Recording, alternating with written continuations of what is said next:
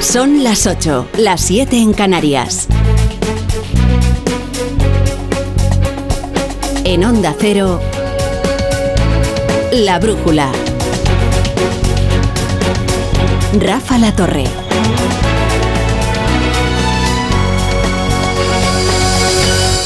Los tractores han llegado a las puertas de las Cortes de Castilla y León en Valladolid y han complicado bastante el recinto en algunas de las arterias nacionales.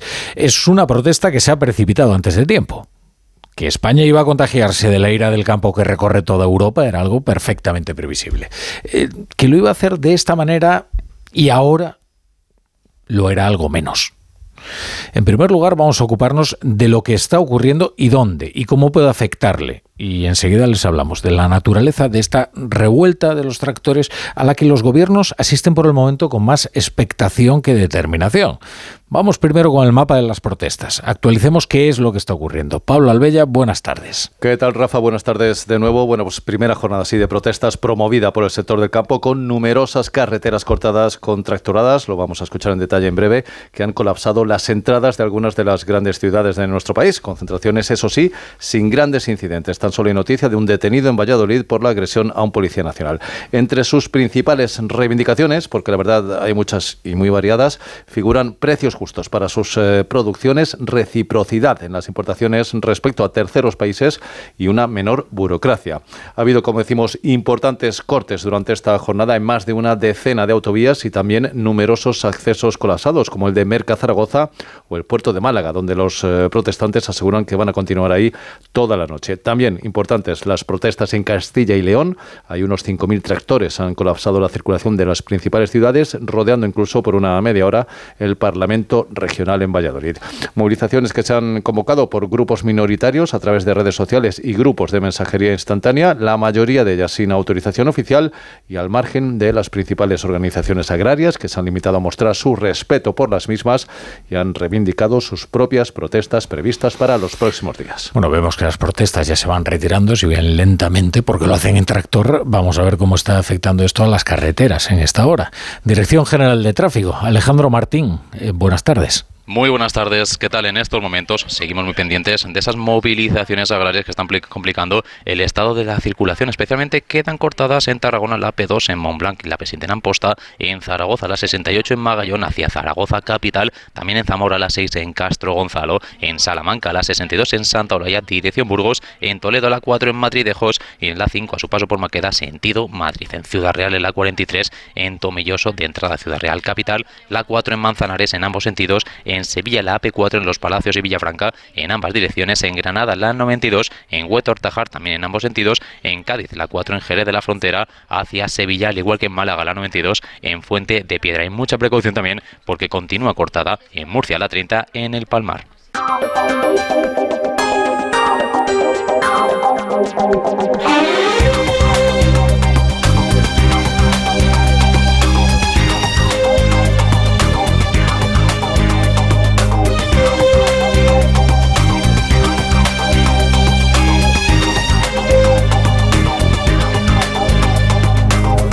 Bienvenidos a la Brújula. Si se incorporan a esta hora a la sintonía de Onda Cero, se preguntó hoy José Carlos Díez en el periódico de España si estamos ante un 15M del campo.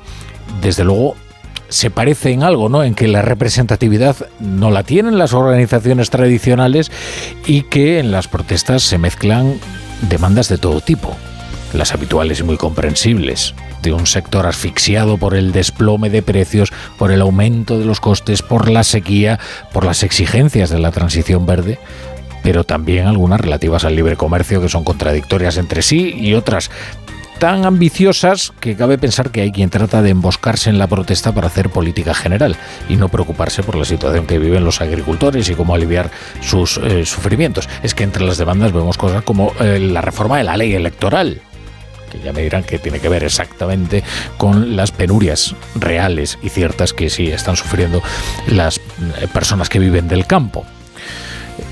En ese sentido hay una cierta similitud ¿no? con aquellas eh, protestas que eh, vivimos ya en España respecto de los transportistas, ¿no? en lo que fueron las organizaciones alternativas, las que consiguieron movilizar a, a los, a los camioneros, a los transportistas y, las organizaciones eh, tradicionales fueron desbordadas ¿no? por aquella movilización. Atención a lo que ocurra en Cataluña mañana, ¿eh? porque los agricultores han anunciado marchas lentas desde prácticamente todas las provincias y también desde esa Cataluña central donde el sector primario es tan importante y el objetivo es según han declarado, colapsar Barcelona. Veremos si lo consiguen. Desde luego, Interior eh, se ha afanado en tratar de evitar que los tractores alcancen las ciudades. En algunos casos no se ha conseguido, como vemos, se han vivido algunas escenas de tensión en Valladolid, sobre todo, donde llegaron a las puertas de, de las Cortes de Castilla y León, donde estaban los diputados, los procuradores reunidos en, en pleno. Por cierto, que hay quien cree que eh, puede capitalizar estas protestas y luego sale escaldado. ¿eh? Es que el vicepresidente Gallardo de, de, Vox de Castilla y León salió a saludar a los agricultores y recibió un abucheo muy lejano seguramente del caluroso aplauso que él esperaba. Bueno, que algo está ocurriendo y que desborda los cauces convencionales de la política es algo indudable. Y prueba de ello es que la Comisión Europea ha tenido que retirar hoy su propuesta de reducir el uso de pesticidas en el campo para tratar de apaciguar los ánimos. Hay quejas perfectamente legítimas, como les digo, la reducción de precios que se le paga a los agricultores por el producto de su trabajo y el aumento de los costes que está asfixiando al campo, con una colisión, digamos, de factores que está provocando una crisis descomunal y que hace imposible, y esto es muy importante, un relevo generacional. Porque ya creo que tenemos que decir basta. Ya el campo no aguanta más. La estrategia es indignación, aquí ya no hay estrategia.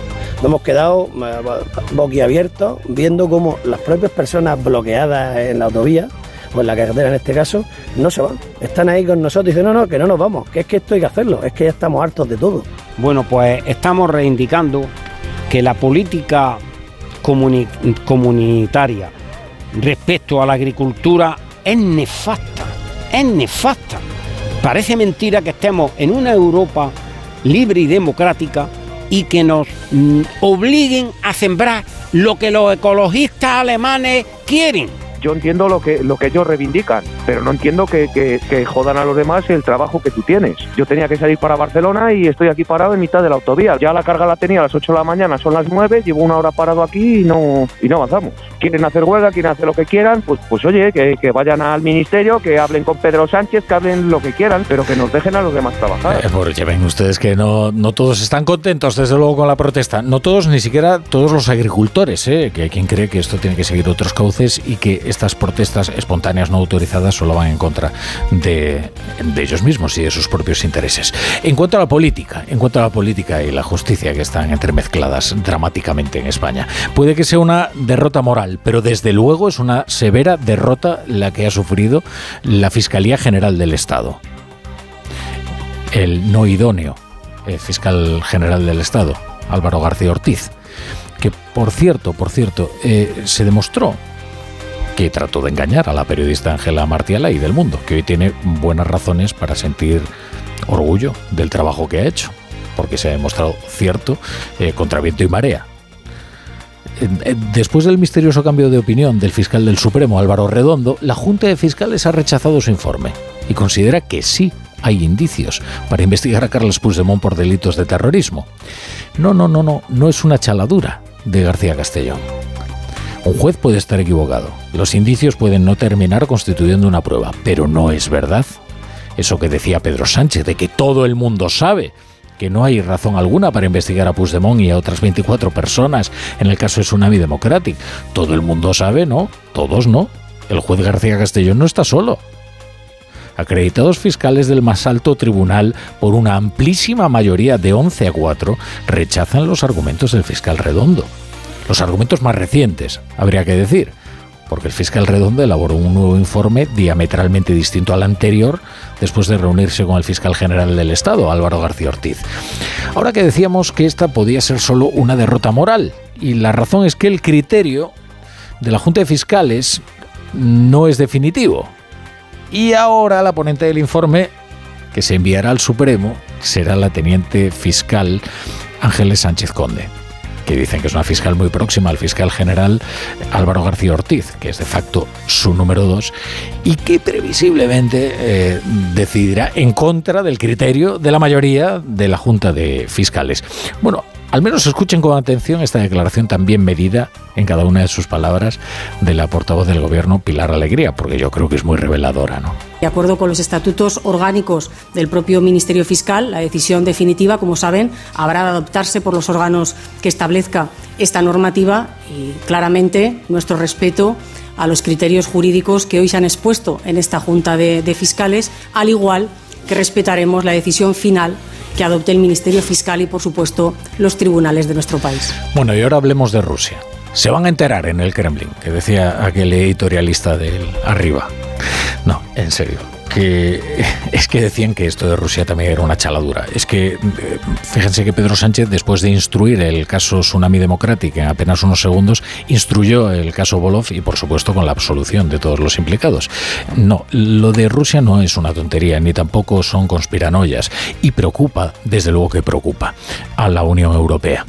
Nada menos que el vicepresidente de la Comisión Europea, Margaritis Esquinas, ha señalado este martes el Parlamento Europeo debe investigar los vínculos del independentismo catalán con el Kremlin.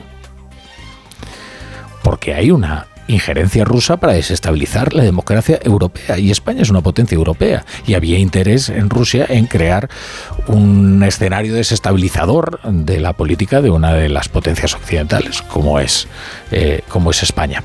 Vamos a conocer qué, ha dicho Margaritis Esquinas y cómo se ha producido ese, ese debate que se ha desatado en, en el seno de la Unión Europea. Con nuestro corresponsal Jacobo de Regoyos. ¿Qué tal? Buenas tardes.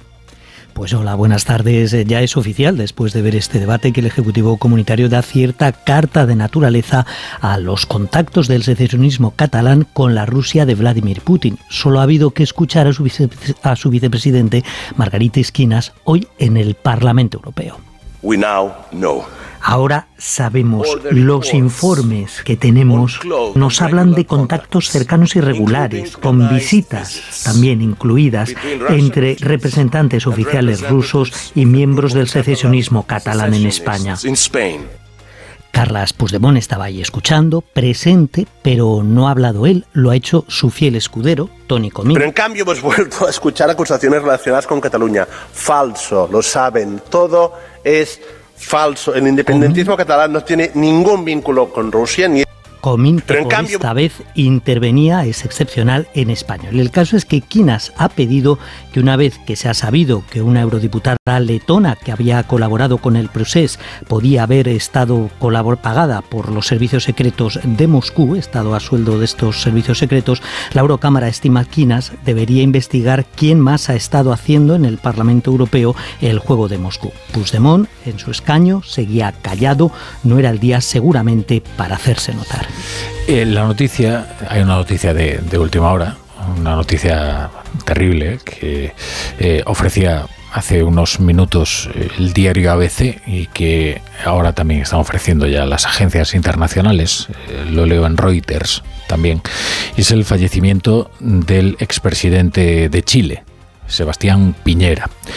En un accidente de helicóptero, eh, un caso dramático realmente, el helicóptero se habría estrellado en el lago Ranco, en, Chile, y Piñera pues habría quedado atrapado con el cinturón de seguridad, con lo cual se ha ahogado. Eh, el expresidente de Chile, Sebastián, Sebastián Piñera antecesor de, Gabriel Boric, una personalidad muy importante, desde luego en la política chilena y en la política iberoamericana, que ha muerto pues, en estas terribles eh, circunstancias que desgraciadamente se confirman.